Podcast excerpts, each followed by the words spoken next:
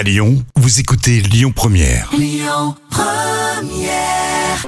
3 minutes pour mon auto avec l'Automobile Club Association. Bonjour à toutes, bonjour à tous et merci d'être avec nous sur Lyon Première en ce samedi 1er janvier. Bonne année mon cher Yves. Bonne année Christian, bonne année à toutes et à tous. Euh, C'est c'est vrai, on démarre l'année ensemble, c'est bon ça. Qu'est-ce qu'on peut vous souhaiter? Euh, on peut nous souhaiter euh, plein d'adhérents pour l'Automobile Club, euh, plein de belles chroniques pour Lyon Première et, euh, et beaucoup moins d'accidents sur la route et beaucoup moins de blessés et de morts et ce serait super. Eh ben ça c'est un C'est pas super mal, ça, hein. programme que je valide d'entrée. Alors pour cette première chronique de l'année 2022, on va parler de sport mécanique Voilà, évidemment. une fois n'est pas coutume. Pour changer Tout à fait, parce qu'on va faire un petit euh, voilà un, petit récap de ce qui s'est passé en 2021. On est à quelques heures du Paris-Dakar et puis on est à quelques jours du prochain Monte-Carlo 2022 avec Sébastien Loeb hein, qui revient d'ailleurs. Sébastien Ogier aussi, ils sont en semi-retraite, mais ça va aller encore vite. Bah 2021, allez, a été une année extraordinaire pour le sport mécanique français. On a un champion du monde de MotoGP avec Fabio Quartararo. C'est absolument incroyable. Je sais pas si on mesure bien le- le- ce qu'il a réussi à faire. C'est comme quand Alain Bernard a été champion olympique du 100 mètres nage libre. Voilà, c'était pas possible parce qu'avant c'était que des Américains, des, des Australiens et tout. Et là on a un Français. Et il a gagné son Grand Prix, je crois, à Barcelone, c'est ça? Oh, il a gagné plein de grands prix. euh, Mais il a été champion du monde à Barcelone, il me Il semble. a été champion du monde, euh, oui, à Barcelone ou à Portimao, j'ai un doute, je me souviens plus exactement. Mais en tout cas, il a été titré lorsque euh, Bagnaia est tombé, euh, alors, alors qu'il était en tête. Mais, mais surtout, c'est c'est immense. Il y avait que Régis Laconi qui avait gagné un Grand Prix euh, 500. À l'époque, c'était des deux temps et c'était su- sur le mouillé. Et donc, c'est vraiment un exploit euh, grandissime. Il est tout jeune, donc il va sûrement en gagner encore d'autres. Mais c'est vraiment fantastique. On a aussi donc un Sébastien Ogier, donc après une semi-retraite, champion du monde des rallyes pour la huitième fois, Christian. Donc, grosso modo, les 18 dernières années, si t'étais pas français,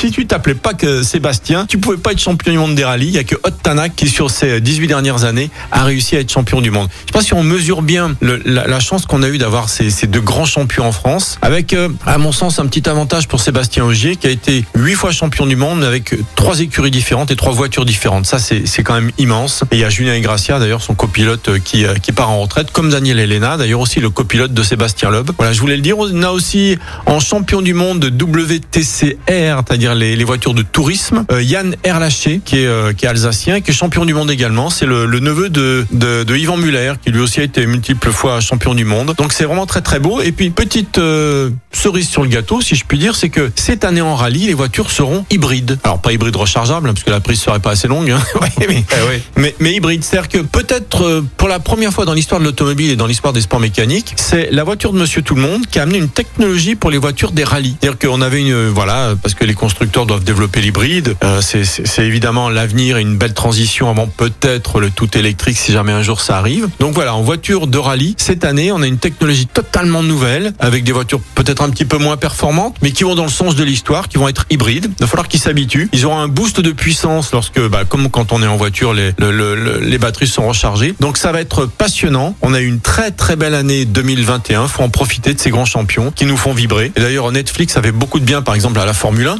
puisque la Formule 1, si on va en parler un petit peu, puisque avec les stories et tous les, les documents qu'ils ont, documentaires qu'ils ont fait, ça a donné envie à plein de monde de regarder la Formule 1 et euh, Canal Plus a cartonné dans les audiences. Ouais, absolument. Et on a eu euh, un, un rendez-vous au dernier virage, comme aurait dit euh, Julien Febro, qui commente la Formule 1 pour Canal+, avec un Max Verstappen qui a gagné dans les dans les quelques centaines de derniers mètres après une saison de 22 grands prix. C'est exceptionnel là aussi. Christian, on a eu un combat de deux champions fantastiques. C'est du Senna Prost. Même Prost a dit nous on était des enfants de cœur à côté d'eux.